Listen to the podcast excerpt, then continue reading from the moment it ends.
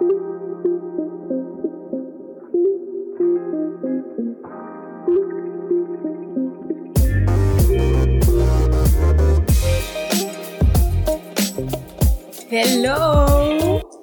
y bienvenidos de regreso a Habla y Sana.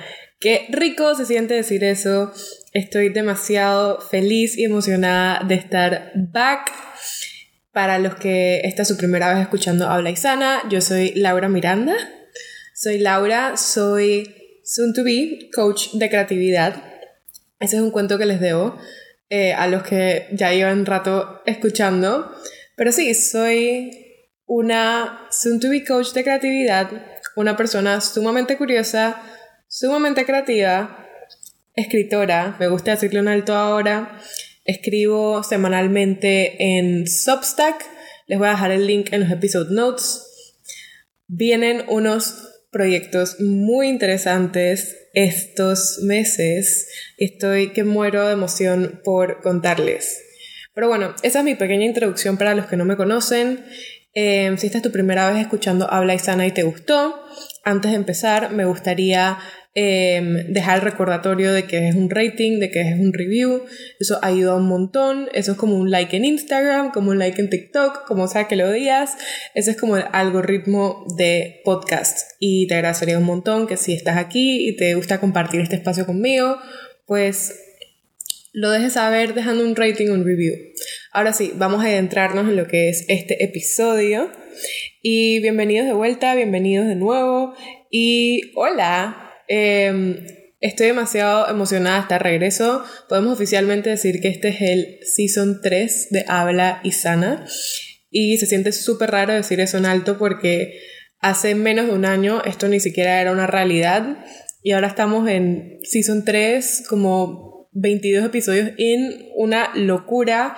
Em, y quería empezar diciendo eso porque en realidad em, he hablado con muchas personas últimamente y sobre todo, bueno, yo tengo 23 años em, y sobre todo el tema que se ha presentado alrededor mío de la gente de mi edad, e incluso gente no de mi edad, es el tema de la claridad y saber qué quieres yo siento que más importante que saber qué es lo que quieres hacer, siento que es importante saber el cómo se siente lo que quieres hacer. Entonces, em, puede que no sepas exactamente el trabajo que quieres em, o puede que no sepas definir exactamente qué es lo que quieres hacer a largo plazo. Creo que mucho más importante que saber definir eso es saber cómo te quieres sentir haciéndolo y repito eso porque así fue como yo me guié a hacer este podcast y simplemente sabía que quería conectar con personas, sabía que me gustaba hablar y simplemente las cosas fueron poniéndose en su lugar a la medida que seguí ese instinto em, y ese sentimiento. Y creo que más adelante eso se fue dando de esa forma sin yo saber la teoría detrás, pero después me fui enterando y creo que ese episodio, eso es un tema para otro episodio, pero Creo que quiero empezar con ese abrazo virtual de que si no sabes qué quieres en esta vida, eh, déjate guiar por tus emociones. Sé que mucha gente dice que es importante ser más racional que emocional y claro que todo con balance, pero creo que si tienes un buen, una buena herramienta de medición, es lo que es lo que te dicen tus emociones. Entonces, si algo se siente bien, ve por ello. Si algo se siente mal, ya sabes, no hacer eso. Entonces, eso fue full improvisado, pero me salió del alma. Em, vengo un poco inspirada y en realidad en este episodio em, estoy emocionada de hablar con ustedes de lo que he estado haciendo en este break. Em, llevo alrededor de un mes y pico de no publicar ningún episodio y de hecho de no publicar nada en Instagram. de hecho, esto fue un paso que me dio demasiado miedo tomar pero sabía que era necesario. Me borré Instagram alrededor del 23 de diciembre, creo. Y esta idea nació porque me estaba comparando demasiado. Me estaba comparando demasiado con otros, me estaba drenando.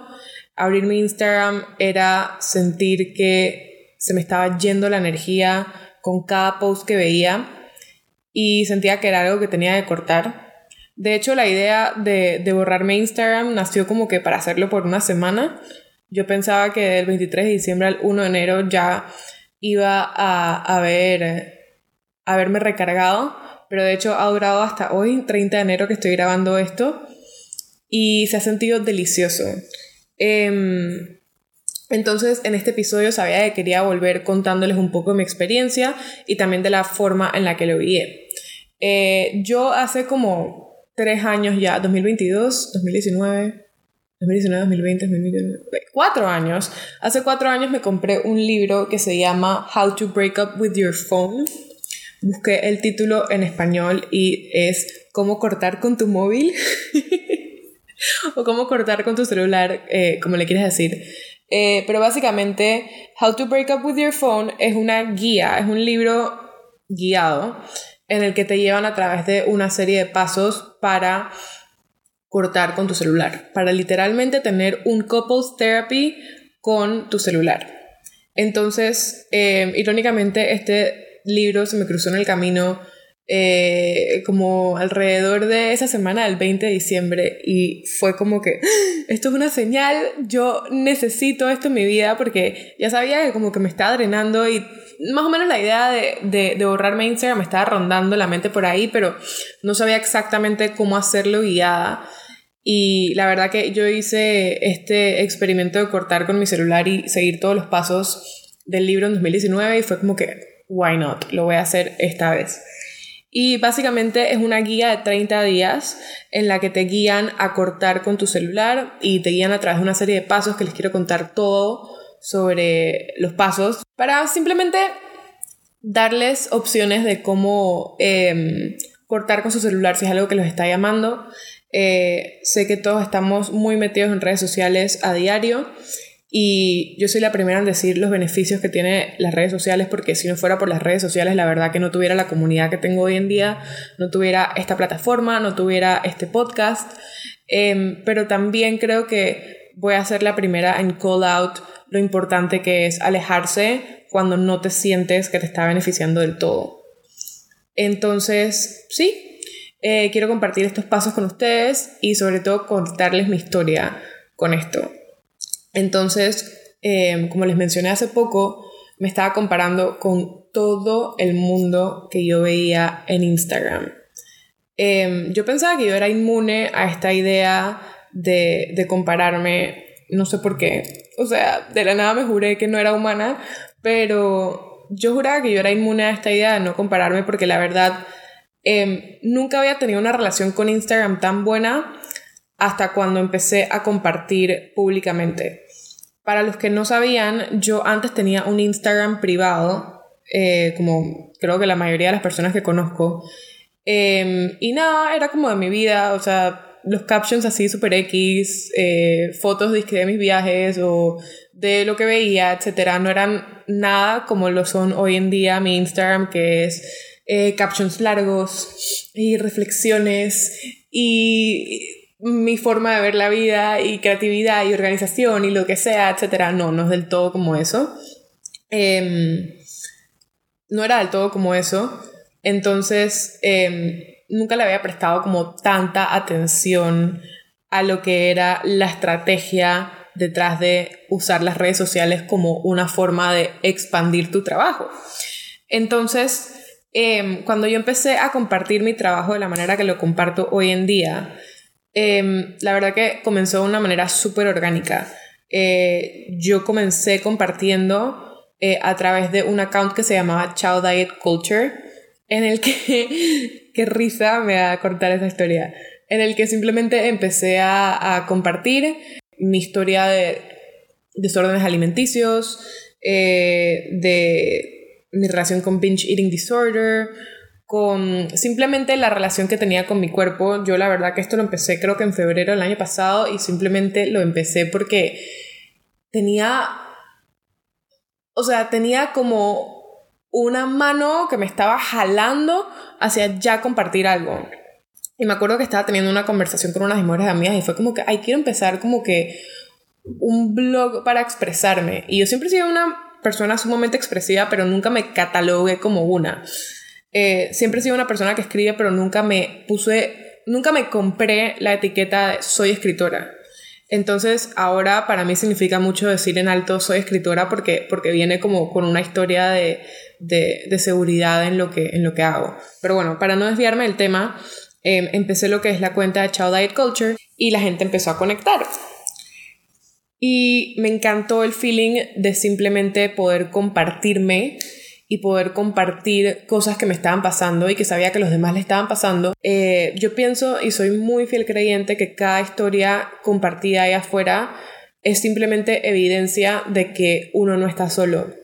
Entonces puede que en mi caso haya sido la historia de desórdenes alimenticios y de mala relación con la comida, pero en otro caso puede ser una persona em, que está compartiendo su historia de depresión y hace que una persona por lo menos se sienta acompañada leyendo eso. Entonces para mí el punto de compartir era conectar y siempre lo ha sido. Y en ese principio que empecé a compartir a través de esa manera en Instagram, me di cuenta que me encantaba. Y con la práctica, yo soy fiel creyente que entre, entre más haces algo, más lo haces y más descubres. Y si te gusta, más lo vas a querer hacer. Em, me fui dando cuenta que me encantaba compartir en redes sociales. Entonces me metí en cursos de estrategia, empecé a ver como más teoría detrás y poco a poco fui poniéndole su branding profesional, por decirlo así, o su etiqueta profesional.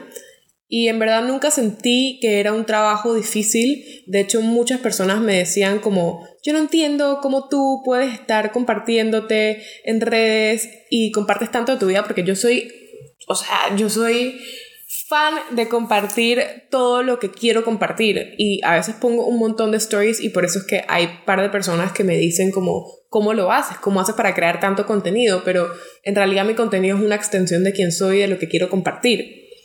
El problema fue que para diciembre esto se empezó a volver muy pesado y sentía que no estaba compartiendo por que no estaba creando por, por para Trabalenguas, ok, de nuevo.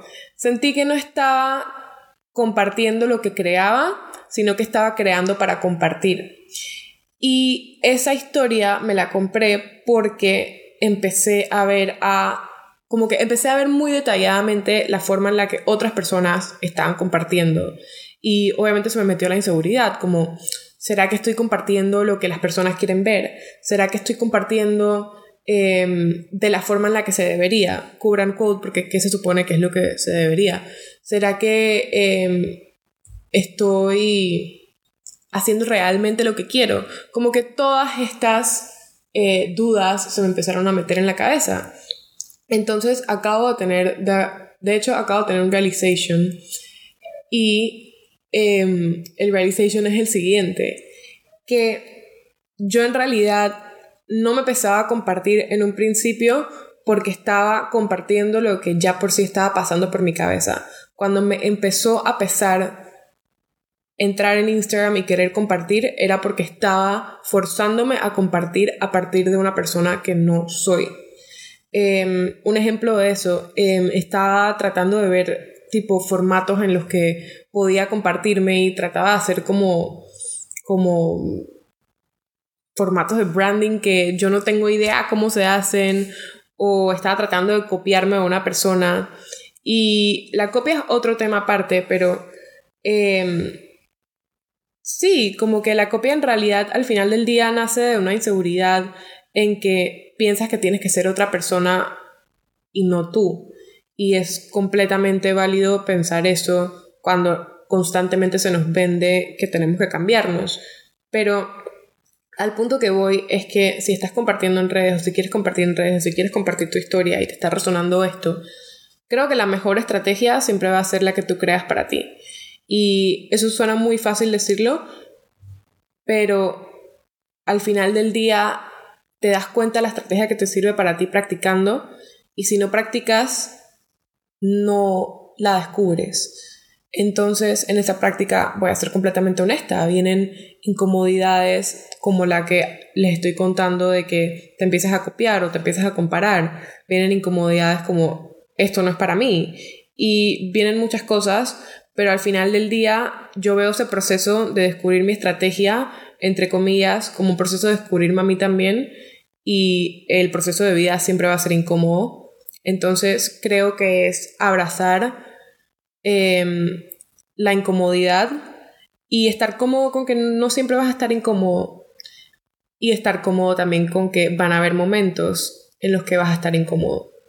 Entonces, de ahí nace pues mi need de querer reconceptualizar lo que es mi estrategia al compartir y no solo mi estrategia al compartir, también mi estrategia con relacionarme con mi celular. Me di cuenta de muchísimas cosas en este camino.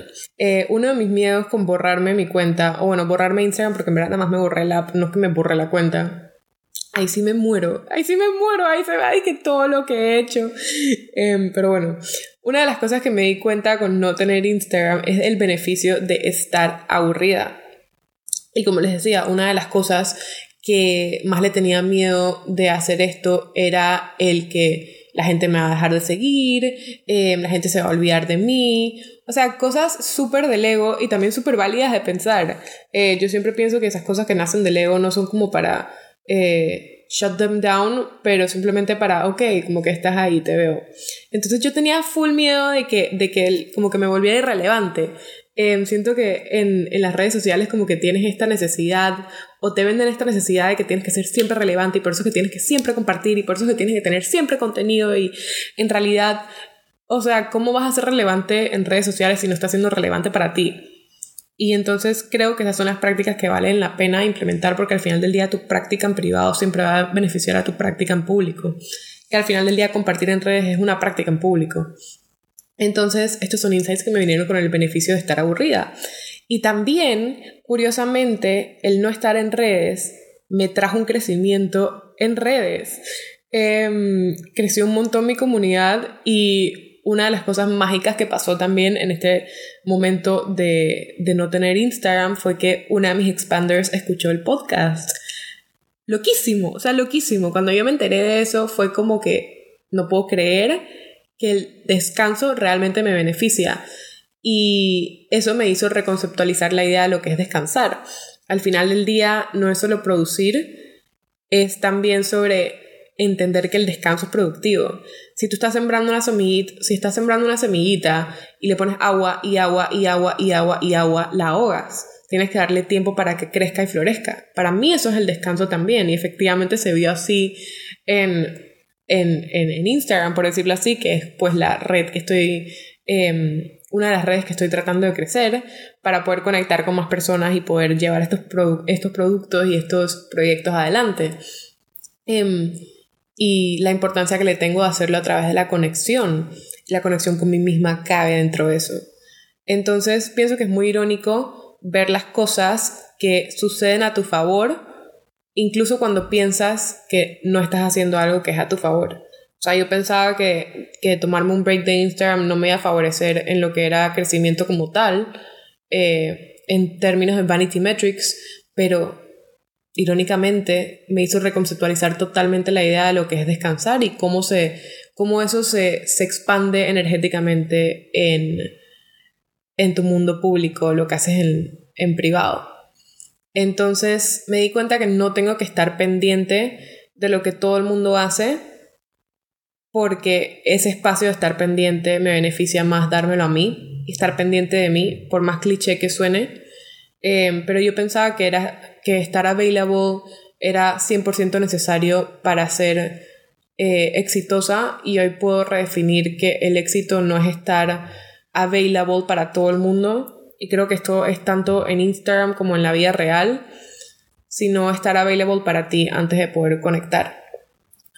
Entonces, em, esto me lleva a otro insight que tuve y es hacer las cosas por la diversión de hacerlas y no por una necesidad. Eh, como les comentaba hace poco, em, yo sentía que en Instagram estaba eh, creando para compartir y no compartiendo lo que ya creaba, entonces estaba creando como una dependencia a estar constantemente produciendo, incluso cuando no era algo que se sentía genuino para mí. Y yo siento que ahí es donde tienes que hacerle caso a tu intuición con lo que se siente, porque tú sabes, o sea, tú sabes cuando estás sintiéndote conectada con lo que estás haciendo y cuando te estás sintiendo totalmente desconectada porque no se siente parte de ti.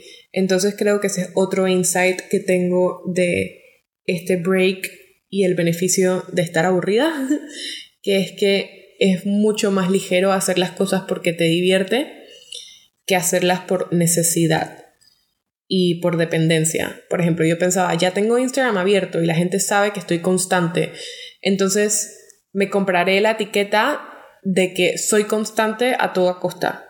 Y eso me drenaba. Entonces creo que hay que, hay que tener un poco de, de ojo y call bullshit out on yourself cuando em, los métodos que se supone que le sirvan a los demás no te están sirviendo. Entonces, em, esto va también de la mano de crear lo que es tu propia definición de disfrute. Eh, yo me he dado cuenta que mi definición de disfrute es a veces literalmente no pensar. O también a veces es también pensar. Entonces creo que muchos de los problemas que yo tenía con, con compararme era que pensaba que tenía que hacer las cosas de cierta manera y no me había dado no me había dado el tiempo de crear mis definiciones de lo que quería en realidad yo hacer. Otro insight que tuve fue el de love yourself bullshit, así llamé el punto. Em, mientras que estaba en este break, em, me estaba dando cuenta a través de una serie de lo tóxico que puede ser seguir las definiciones de amor propio de otras personas por el hecho de que esas son las que son aceptadas hoy en día. Eh, me estaba viendo Euphoria. Shout out a Euphoria. Ese show me da vida. Eh, no quiero opiniones de, de cómo es cinematográficamente bueno o no, o si tiene un buen storyline, a mí me gusta. Digo esto porque el otro día estaba leyendo en Twitter algo como que no era tan bueno, pero yo como que, bueno, en a mí sí me gusta. Eh, entonces, bueno, ver, estaba viendo este episodio y en una parte del episodio, una de las, uno de los personajes estaba teniendo como una crisis de identidad en la que la mana estaba diciendo que se odiaba a ella misma y empezaron a salir una escena, Kat, se llama el personaje, em, y a Kat le empezaron a salir como que todas estas influencers diciéndole no, te tienes que amar a ti misma, te tienes que amar a ti misma, te tienes que amar a ti misma y me sentí demasiado relacionada porque hay una semana dentro de este time off que tuve de Instagram que yo no sé, seguí del todo los pasos que más tarde les voy a contar del libro. No lo seguí del todo y yo sabía que no lo estaba haciendo y sabía que, me iba a beneficiar eh, seguir los pasos porque era una promesa que me había hecho conmigo misma. Pero simplemente fue una semana en la que había cosas y emociones mucho más pesadas en mi cabeza tomando espacio de lo que es el espacio que le podía dedicar a cumplir esas promesas conmigo misma y cumplir eh, los pasos que me había propuesto. Entonces, em, por supuesto que es importante cumplirte promesas contigo misma, pero creo que internamente todos tenemos una jerarquía de lo que son las promesas importantes que nos hacemos y para mí una de las promesas más importantes que yo tengo es tenerme compasión cuando la compasión es lo último que me quiero tener. Vamos a conectar esto con un ejemplo, eh, por ejemplo, de Flaming Hot Cheetos. Em, y como yo antes conectaba mucho el hecho de comer alimentos procesados como estos como una cagada. Entonces, em, tú puedes considerar lo que sea como una cagada y ponte que ese es el único label que le compras. Pero pienso que el label de cagada pesa más si le añades la culpa de entre comillas, cagártela, que la acción que se supone que lo hace una cagada. El punto que quiero ilustrar es que si tú piensas que eres culpable por tener pensamientos negativos o por cagártela o por tener momentos en los que estás deprimido o por, tener momentos en los que no te puedes amar completamente, em, siento que la culpa de pensar que estás haciendo algo mal, de acuerdo a la definición de quien sea que haya dicho que eso está mal, pesa más que simplemente aceptar que está pasando en ese momento. Entonces creo que es importante abrir la conversación de que por más que hay miles y miles de métodos de, de mejoramiento y de amor propio y de autoconocimiento y todo eso, Em, yo reconozco que son efectivos, pero es necesario abrir espacio en nuestras vidas para nuestro bagaje y nuestro peso emocional que ya traemos con nosotros. Y lo importante de traer esto a la conversación es cuestionar lo que te funciona a ti de acuerdo a lo que te funciona a ti y no lo que les funciona a los demás. Puede que haya personas que les funcione decirse todo el tiempo que se aman, que se aman, que se aman y no reconocer sus emociones negativas. Y eso es su definición. Pero dentro de lo que es por lo menos mi definición, sí siento que es importante reconocer y dar espacio a esas emociones que no siempre son cómodas de sentir.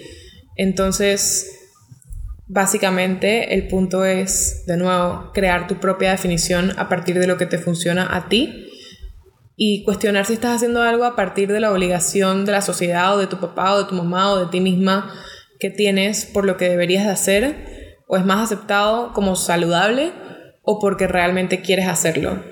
A veces lo más saludable va a ser lo que pensabas que era no saludable del todo. Entonces, si esa es tu definición, sé leal a ella. Ese es, creo que mi tercer insight de lo que ha sido ese periodo de estar off de las redes. Entonces, ya con estos insights eh, de frente, quiero darles un resumen del libro How to Break Up with Your Phone y días que recomiendo y cómo los implementé en mi vida. Básicamente, este libro abre con un resumen de lo que son eh, tipo los estudios científicos de por qué no es tan beneficioso eh, tener tu celular siempre contigo o usarlo de la manera que lo usas. Y básicamente es evidencia que creo que hay que cogerla con un grain of salt. Eh, sí me pareció un poco pesimista en el sentido de que sí argumentaba bastante como, eh, como un argumento de que el celular es lo peor que hay. Em, pero creo que dado todo lo que les acabo de decir, em, creo que hay que tomar esta evidencia con un granito de sal y comprar lo que te llama la atención a ti, a tu relación con tu celular y intentarlo desde la curiosidad e intentarlo, e intentarlo desde la curiosidad eh, versus coger todo como una verdad. Entonces, eso fue lo que yo intenté hacer.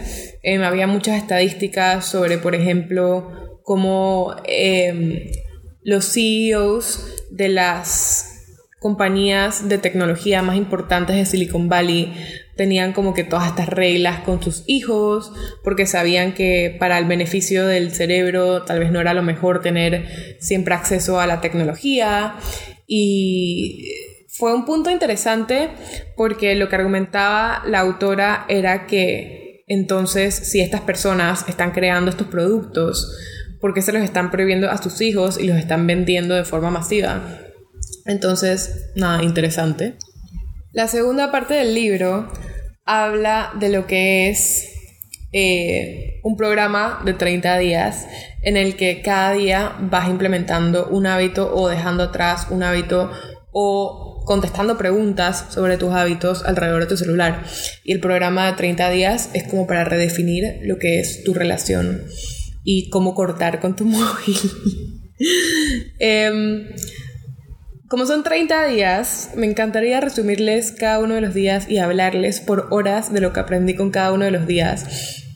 Pero em, les voy a resumir básicamente las lecciones más importantes a partir de lo que un día de los 30 días del programa, específicamente el día 28, resume como The Seven Phone Habits of Highly Effective People o los siete hábitos de celular de personas altamente efectivas. Creo que traduje eso bien. Whatever altamente efectivas se define como. Entonces, eh, esto me lo puso fácil y básicamente me puso, eh, en resumen, los siete hábitos que uno debería eh, adquirir a partir de leer este libro. Em, así que yo les voy a dar mi definición de cada uno. Hábito número uno. Tengo una relación saludable con mi rutina de usar mi celular. Por ejemplo, em, a lo que se refiere este hábito es que a través del libro habían días en los que te ponían tasks o acciones en las que redefinías lo que era tu relación con el celular y cómo lo usabas específicamente. Por ejemplo, uno de los días más interesantes para mí fue eh, el hábito de cambiar dónde cargaba mi celular. Este hábito me encanta, me encanta, me encanta, me encanta y me acuerdo exactamente de la primera vez que lo, que lo implementé en 2019 también, cómo me abrió espacio mental. Es decir, Em, yo soy una persona que antes cargaba mi celular al lado mío siempre, em, al lado de mi mesita de noche. Entonces, lo último que veía antes de acostarme a dormir era mi celular. Y lo primero que veía antes de hacer cualquier cosa en la mañana era mi celular. Entonces me metía a mi celular, veía Twitter, veía Instagram, veía mi correo. Sí, veía mi correo porque ya soy adulta y me estoy dando cuenta que tengo una dependencia a mi correo Focop. Pero bueno, ese es otro tema. Eh, veía Instagram, no sé qué, etc. Y no pasaba ni un minuto que me despertaba y ya tenía mi mente como que metida en otra cosa. Eh, no me gustaba despertarme de esta manera porque sentía yo que me estaba despertando como que en autopiloto. Entonces no tenía una intención realmente de cómo quería empezar mi día. Eh, no sabía cómo darle un remedio a esto hasta que empecé a implementar nuevamente el cambio de dónde cargar mi celular. Ahora que cambio eh, mi celular en otro cuarto, eh, por lo menos cambian mis mañanas. Tengo espacio para escoger qué es lo que quiero hacer. Y no es que está mal revisar tu celular en las mañanas, pero tener ese espacio físico entre tú y tu celular te da por lo menos 5 segundos para pensar, ok, realmente lo primero que quiero hacer en mi día es ver mi celular o quiero hacer una cosa para eh, ground myself después de despertarme o quiero escribir, algo que yo sí hago, a mí me gusta escribir en la mañana para simplemente dejar un brain dump de todo lo que estaba pasando en mi mente en mis sueños. Yo sueño cosas rarísimas. Esta semana he estado soñando cosas bien raras y la verdad que me toca escribirlas porque si no se me quedan acumuladas en la cabeza y empiezo a pensarlas todo el día. Pero el punto pues de este hábito es crear espacio para que puedas escoger a partir de la intención y no del autopiloto. Otro de los hábitos que asocio con con el hábito de tener una rutina saludable de celular es el task de borrar tus apps de redes sociales. Yo no borré como tal los apps de mi celular, pero sí los escondí. Eh, tú en tu iPhone lo que puedes hacer es remove from home screen y eso crea también un espacio de 3 segundos en el que en vez de verlos directamente en tu home screen, eh, tienes que buscarlos a través del search bar y te da tiempo de pensar como que, ok, realmente esto es lo que le quiero prestar atención ahorita. ¿Realmente tengo tiempo para dedicarle a las redes ahorita? ¿O es realmente lo que quiero hacer? Em, por ejemplo, hay días que a mí me provoca ver Twitter por horas Em, y hay días que lo hago inconscientemente. Entonces, el hecho de no tener Twitter en mi home screen me dio la oportunidad de, por ejemplo, si estoy en una reunión aburrida, lo que yo hacía era abrir mi Twitter y simplemente quedarme metida y no prestar atención del todo en la reunión. Em, ahora, por lo menos tengo el espacio de tres segundos para saber si quiero realmente quedarme metida en ese hoyo por una hora y escoger desde esa intención. Otra cosa que me encantó eh, de estos hábitos de rutina saludable celular es cambiar el setting de notificaciones a no tenerlas del todo. Eh, si escucharon el episodio de Cristinona, ella me inspiró a hacer esto, pero el libro también. Em, y no tengo ningún tipo de notificaciones hoy en día en mi celular. Escogí quedarme con ese hábito em, porque me da demasiada paz simplemente no tener como esa necesidad de tener que responderle a una notificación o tener que, que responder de una a lo que me estás llamando el celular a hacer, sino tener el espacio de, ok, realmente quiero eh, ver esto, realmente quiero responder esto ahorita y ojalá pudiera hacerlo con todos los apps pero no puedo porque por trabajo tengo que tener eh, las notificaciones de WhatsApp prendidas, pero algo que me ha costado implementar y que quiero hacer es también apagar las notificaciones en el fin de semana y simplemente tener esa conexión de que cuando quiera ver WhatsApp, lo voy a ver. Entonces, esos son los días y tasks que conecté a el hábito de tener una rutina saludable de tu celular. Hábito número dos. Tengo modales y sé cómo usarlos. A lo que se refiere con esto, de acuerdo a lo que yo interpreté, es que tienes modales con el celular, como dejar de usarlo en reuniones, para mí eso era un big one, dejar de usarlo a la hora de comer. Y esta manera de verlo eh, la empecé a implementar a partir de un task que se llama manejar tus invitaciones, o bueno, así lo dice em, el libro, y te habla de manejar tus invitaciones mentales.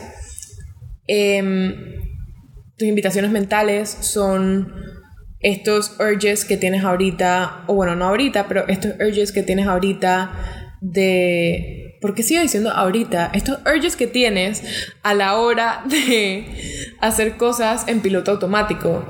Em, a veces no pensamos en lo automático que es algo en nuestra vida hasta que realmente nos ponemos a prestarle atención al proceso mental que pasa antes de hacerlo. O sea, por ejemplo, para mí un proceso súper autopiloto era que cuando estaba en reuniones agarraba mi celular y me metía en Twitter o me metía en Instagram como para distraerme un rato de lo que estaba pasando porque según yo eh, decía como que, ay, es que simplemente yo tengo la, el attention span muy corto y lo usaba como, como que de excusa.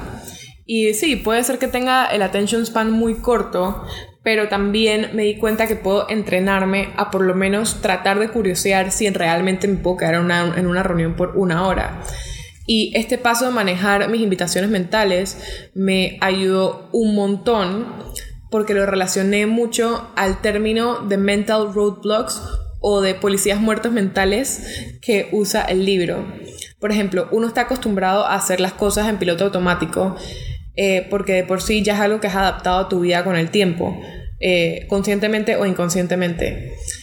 Em, si se han leído el libro Atomic Habits, él habla mucho de cómo para implementar un hábito lo tienes que hacer lo más cómodo posible a tu vida. Entonces, si quieres inverse un hábito, lo que me puse a pensar a partir de este libro, eh, si quieres revertir un hábito que ya no disfrutas, tienes que usar los policías muertos mentales o hacerlo lo más incómodo posible para que ese hábito se reverse. Entonces, lo que yo hice para reversar el hábito de estar usando mi celular a la hora de estar en reuniones o de estar comiendo o de estar compartiendo con otras personas em, es, por ejemplo, no tener las notificaciones prendidas como lo mencioné o no tener los apps en tu celular y los invito a hacer esto desde la curiosidad, porque si no les funciona, no les funcionó y eso está bien. Em, pero también me ha ayudado un montón practicar preguntas a la hora de darme cuenta de que estoy a punto de agarrar mi celular para hacer algo. Y a veces el paso se hace tan rápido que ni siquiera te da eh, tiempo de hacerte la pregunta, pero por ejemplo, yo tengo en mi celular ahora a fondo eh, una foto en la que tengo escrito a qué le quieres prestar atención. Y por más cursi que eso suene, me ha ayudado un montón a la hora de saber, ok, realmente tengo la atención plena para dedicarle a lo que quiero hacer ahorita con mi celular. Y si no la tengo, pues trato de no hacerlo. Entonces, eh, ese fue un paso y un task que me sirvió un montón. Y ejemplos de cosas que, que, evitas hacer a partir de estar distraída y ni siquiera darte cuenta, o distraído y ni siquiera darte cuenta, por ejemplo, algo tan básico como evitar hacer ejercicio. O sea, yo me acuerdo cuando yo tenía eh, las notificaciones en mi celular y tenía los, los, apps, y ni siquiera me tengo que ir tan lejos como para eso. Eh, incluso ahorita en este proceso me he dado cuenta que a veces me quedo en mi celular 15 minutos, 20 minutos, 30 minutos, una hora antes de hacer cualquier actividad, simplemente para distraerme de hacerla. O sea, por ejemplo, algo como el ejercicio, que a veces da hueva hacerlo, pero sabes que te beneficia. Es como que, ay, me voy a meter mi celular un ratito, pues. Y te quedas una hora ahí y se te olvida por completo que tienes hacer ejercicio y dejas de tener tiempo para hacerlo. Entonces creo que trabajar esa intencionalidad a mí me ha ayudado un montón y de nuevo los invito a verlo con muchísima curiosidad porque pueden salir cosas muy interesantes. Hábito número 3. Yo me corto a mí mismo un break o I cut myself a break. Em, este hábito me encantó porque, como les decía, lo relaciono de nuevo a lo que es em, este mundo de, de mejorarse constantemente. Em, creo que algo de lo que poco se habla es que a partir que tú te vas mejorando constantemente, también vas empeorando algunas cosas y hay veces que no se pone mejor hasta que se pone realmente peor y vas a slip o caer en hábitos viejos em, porque la verdad que ser perfecto no es el punto. Em, hay veces que vas a querer tu tiempo de estar en tu celular sin culpa alguna, tu guilt-free moment de estar en tu celular. Y vamos a admitirlo, es delicioso estar scrolleando para desconectarte de lo que sea que te está pasando en tu vida. Hay veces que sencillamente no tienes el espacio mental para estar eh, manejando lo que te está pasando en tu cabeza y eso está bien. Em, creo que es importante reconocer que van a haber momentos en los que eso va a pasar. Y también eh, darse compasión a uno mismo cuando sientes que estás yendo a hábitos que no te benefician. O sea, yo me, yo me di cuenta que hubo un día en el que me quedé todo el día, un día dentro de lo que fue este programa de 30 días, en el que me quedé todo un día en TikTok y me quería morir. Bueno, eso es un poco dramático, pero lo único que me estaba diciendo era a mí misma es, viste, no cumples con tus promesas, no estás siendo eh, leal a tu amor propio o lo que sea. Y en realidad, más amor propio es darte compasión por, por ir a ese hábito viejo nuevo y aceptar que son cosas que van a pasar y decidir de ahí, ok, ¿cómo quiero llevarlo ahora en adelante? Que estar hablándote mierda. O sea, al final del día, em, el hecho de estar mejorándose a uno constantemente también puede ser una forma de escapar de muchas cosas de uno mismo. Hábito número 4 es, bueno, se llama I Fast P-H-A-S-T, y lo relacionan a lo que es el famoso fasting. Em, esto lo relacionan a lo que son los horarios del teléfono. Entonces a mí me costó bastante esto. ¿Cuál fue el struggle? Fue el siguiente. Em, yo tenía el miedo de poner un límite con los horarios de mi celular como tal, porque te dicen que pongas un horario en el que lo empiezas a usar a una hora y lo dejas a usar a tal hora, así como el trabajo. Em, a mí me costó mucho poner este límite porque tenía el miedo de perderme algún plan. O sea, yo decía como que, man, pero, pero si dejo de responder a las 9 de la noche y si me chatean a las 9 y 1 y sale un plan demasiado cool, o sea, el FOMO, em, me daba miedo como que perderme eso. Em, también tenía mucho miedo con perder la identidad de ser la que siempre estaba disponible para todo el mundo, porque para mí ser disponible eh, lo relacionaba a ser una buena amiga, a ser una buena empleada, a ser una buena trabajadora. Entonces, eh, poner esos límites de horario como que me puso, cuestión, me puso en cuestión todas estas identidades que tenía alrededor de no tenerlos. Y al final del día, eh, los límites más importantes son los que uno tiene con uno mismo. Y para mí siento que ese límite de definir las horas en las que uso el celular es un límite que me beneficia a mí. No siempre lo practico, hay días que sí estoy hasta las 11 y pico en mi celular y bueno, pues no pasa nada, pero la mayoría de los días sí trato de hacerlo. Entonces, bueno, se llama iFast porque lo relacionan con esas ventanas de tiempo de ayuno intermitente. Em, entonces es como un ayuno del celular. Em, además, esto de practicar tus horarios de, de teléfono, eh, horarios del celular, lo que a mí me provocó hacer fue eh, replantearme qué quiero hacer en vez de usar mi celular apenas me despierto. Entonces, como les comentaba hace poco, lo de cargar tu celular en otro cuarto, em, ahora que tengo ese espacio de tiempo para ver si realmente quiero usar mi celular apenas me despierto o no, me puedo preguntar, ok, ¿qué quiero hacer? Hay veces que, me pongo a meditar. Estoy haciendo un programa de To Be Magnetic que me encanta, que es sobre trabajar el subconsciente. Eh, Quiero escribir, me pongo a escribir 10 minutos. Quiero leer, me pongo a leer. O quiero simplemente quedarme en mi cama viendo el techo y viendo cómo me despierto, también lo hago. O si quiero realmente usar mi celular apenas me despierto, también lo puedes hacer. Lo puedo hacer. Entonces, em, es simplemente tener estas herramientas de intencionalidad y de preguntas antes de hacer algo. Hábito número 5. Tengo una vida. Esto te relaciona a las actividades que tienes fuera de lo que es tu celular. Eh, yo lo relaciono mucho al hecho de que no siempre tienes que estar disponible para contestar. En uno de los días de este, de este programa de 30 días, había un día que se llamaba Regresa a tu vida real. Y me encantó el, la actividad porque te hacía hacer un inventario de cosas que te gustaban hacer en tu vida real, entre comillas, Em, fuera de lo que es estar en tu celular. Entonces me pareció súper práctico. Eh, básicamente el ejercicio, si lo quieren hacer, es hacer una lista de las cosas que te gustan hacer. Entonces puede ser hablar con un amigo, hablar con mi mamá, hablar con mi papá en persona, em, salir a caminar, salir a pintar. O bueno, no tienes que salir, lo puedes hacer en tu casa. Eh, hacer playlist. Eso es uno que me ha encantado últimamente. Ando arrebatada con los playlists, me ha encantado hacerlo. Em, aunque eso, eso involucra la tecnología, pero bueno, es una actividad fuera de estar en redes sociales, por decirlo así. Em, puede ser ir por un café, puede ser ir por una vuelta en tu carro. Em, entonces, tener este inventario de cosas que haces fuera de estar en tu celular te hace darte cuenta que sí tienes más cosas que hacer cuando estás aburrido que solo estar en tu celular. Entonces, con curiosidad, puedes empezar a practicar eso si quieres o no. Y me gustó tener como ese paso de escribir realmente eh, cosas fuera de lo que es usar mi celular. Em, y ponerlas en acción también es muy importante. Aquí uno de los pasos eh, que decía el libro era que organization is the mother of healthy distraction. Y eso básicamente en español es que la organización es la madre de la distracción saludable.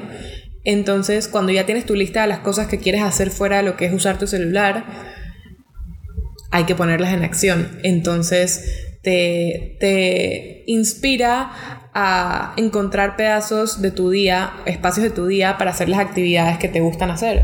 Y también siento que es muy interesante eh, darte espacio a hacer cosas que no siempre haces porque Em, hablando sobre lo que hace eso creativamente para las conexiones de tu cerebro, te abre nuevas puertas y nuevas formas de ver la vida. Entonces, pienso que, que es muy interesante em, hacer espacios en tu día para hacer cosas diferentes de lo que ya haces normalmente. Y siento que es un paso que recomiendo full. A mí me encantó. De hecho, ahorita lo estoy haciendo con otro libro que estoy leyendo. Y estoy como que experimentando con hacer cosas que no hacía antes. Por ejemplo, el otro día empecé a aprender a dibujar. Yo me consideraba ser una persona que no dibujaba del todo y resulta que sí puedo. Entonces, a lo que me refiero es que a partir de hacer cosas nuevas te das cuenta de cosas nuevas de ti y al final del día pienso que es un sentimiento muy rico darte cuenta que puedes hacer algo nuevo.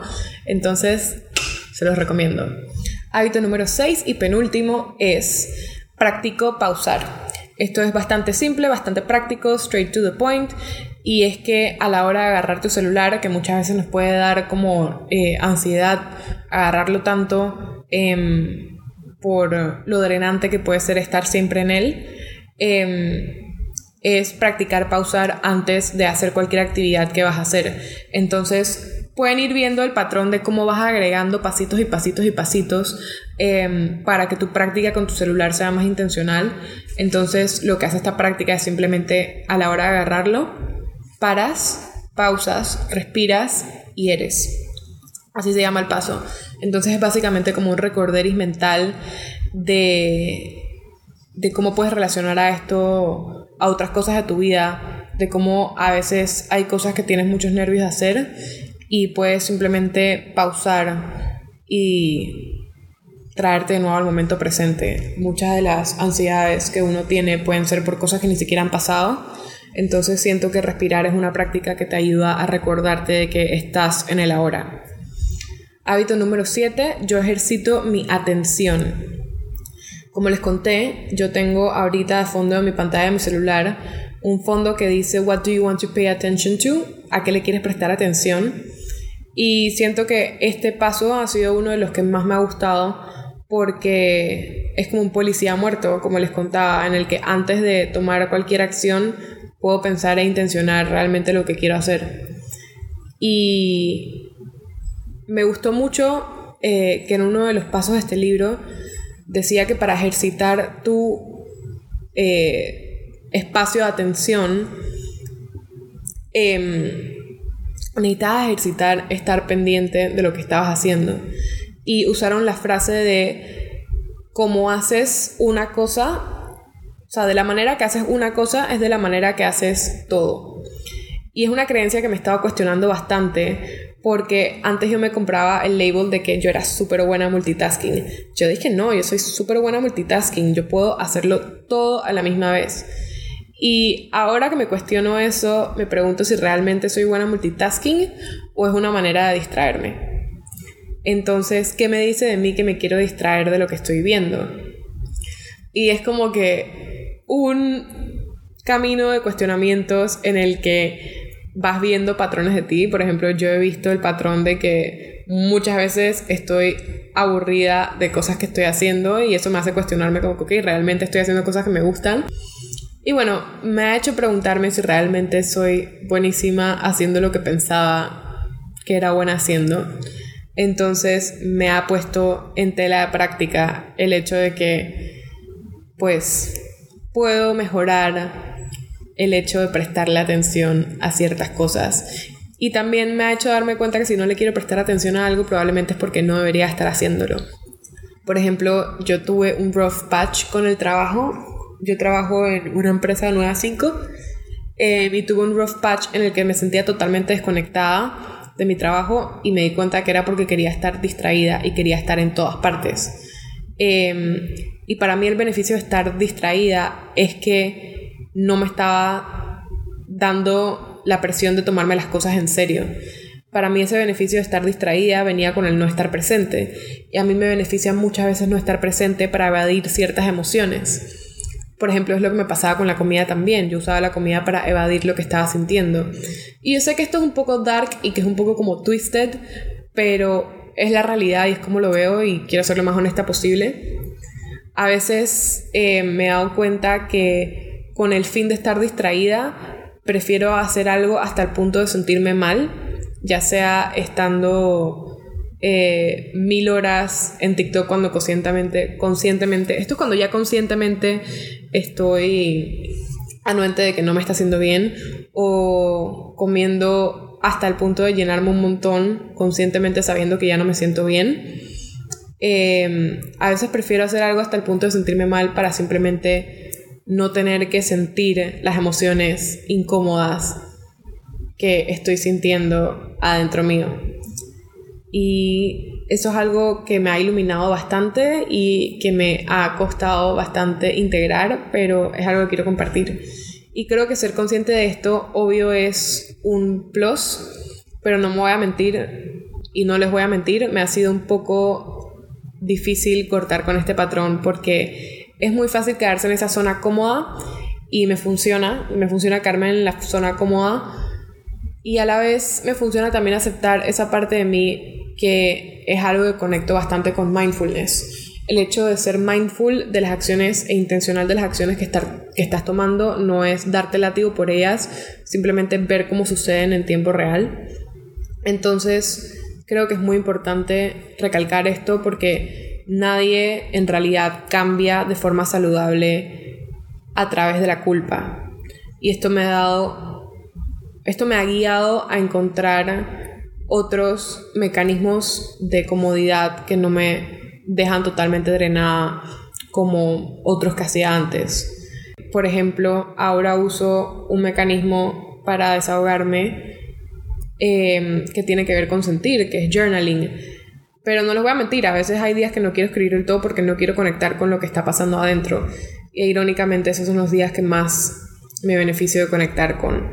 Lo que quiero ilustrar con este punto es que no es sobre hacer los cambios de una, es sobre darse cuenta y también tener un compasión, tener bastante compasión al respecto y saber cuándo quieres hacer algo porque quieres, no porque deberías. Estos son los pasos o los hábitos que me han encantado de este libro. Em, también una cosa que me encanta del libro es que te ayuda a mantenerte on track. Hay muchas preguntas alrededor del libro y son preguntas que yo altamente recomiendo que nos hagamos a diario y que son de seguimiento para integrar lo que ha sido. Por ejemplo, uno puede leerse miles de programas y puede leerse miles de cosas y hacer miles de cosas a la vez, pero si realmente no, lo, no adaptas los pasos que aprendiste a tu vida, pienso que realmente no funciona nada y eso viene con organizarse para darle seguimiento a uno mismo y a lo que está sintiendo. Siento que es muy importante parar y hacerse preguntas. Entonces, básicamente lo que rescato de este libro es que ser intencional te va a recompensar siempre. Y eso es algo que yo quiero implementar más en mi vida. Seguir siendo más intencional con lo que hago para simplemente conectar con lo que está pasando en el momento presente. Entonces, estas preguntas de reflexión me parecen que son oro y si quisieran que se las compartiera, se las comparto con felicidad plena. Para cerrar este episodio, la lección que quiero que se lleven es que darse cuenta de tus hábitos es igual de bueno que cambiarlos. Eso en inglés lo escribí como noticing shit is as good enough as change. Y les digo esto porque a través de este libro que lo podríamos catalogar como self-improvement, em, me di cuenta que lo valuable no fue cambiar todo y cambiar todo por el hecho de cambiarlo por los 30 días, sino el hecho de ser mindful de las rutinas que estaba teniendo, de ser intencional de las rutinas que estaba teniendo y de ser honesta también conmigo misma. Lo valuable de este programa de 30 días, de estar el tiempo aparte de Instagram, no fue hacerlo porque, entre comillas, es lo saludable de hacer, sino fue hacerlo para definir lo que, entre comillas, es saludable para mí. Entonces, voy a ser real con ustedes. No fui perfecta en estos 30 días. No fue disque lo más zen del mundo. No fue que leía 24/7 y que estaba haciendo lo más intelectual posible. No. Em, muchas veces tenemos esta percepción, o yo tenía muchas veces una percepción de que cuando te metías en este mundo de mejorarte a ti mismo, era todo como que maripositas y te lo venden todo como que es lo máximo. Y sí, sí es lo máximo, pero también creo que dentro de esa definición de lo máximo cabe el hecho de que es incómodo también.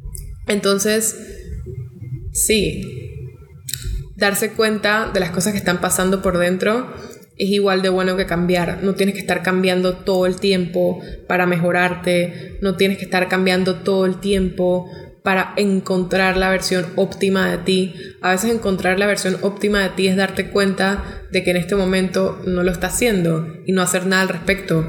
A veces la versión más óptima de ti es escucharte y no tomar acción de una.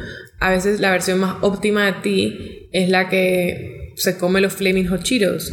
Eh, pienso que más importante que tomar acción es cuestionar si realmente estás siguiendo la definición de lo que es la versión más óptima de ti por ti y no por otros libros. Y como lección o insight del celular, de este tiempo off de redes, pienso que conectar con el celular es importante, pero cómo lo haces hace la diferencia. Y esa es mi lección de con todo en la vida. Lo que se siente como un como una obligación está en la shit, porque si se siente obligado no es para ti. Si quieres implementar algo, creo que hay que asegurarse de que es algo que disfrutas hacer, o por lo menos hacerlo lo hace disfrutable en tu vida y divertido en el camino. Con eso cierro este episodio y espero que le hayan servido los insights que tuve en este camino. Espero que estén igual de felices de tenerme back como yo estoy, de estar con ustedes de regreso. Y Sí, gracias por escucharme. Eh, de verdad que es irreal cada vez que grabo cada episodio y conecto con lo que realmente sé que me gusta y aprecio mucho que ustedes lo hagan también. Les agradezco un montón. para terminar, mi nuevo proyecto es eh, las paradas semanales en forma de carta en mi montaña rusa emocional. Eh, tengo un nuevo newsletter que se llama el Growing Pains Ride, al que se pueden eh, suscribir en lauraymiranda.substack.com. Son reflexiones en escrito, todo lo que es la montaña rusa de emociones de la vida. Y si les gustan estas reflexiones en podcast, les van a gustar las de las cartas, de las paradas. Así que los veo allá y les mando un abrazo enorme. Muchas gracias por escucharme y que tengan un lindo día.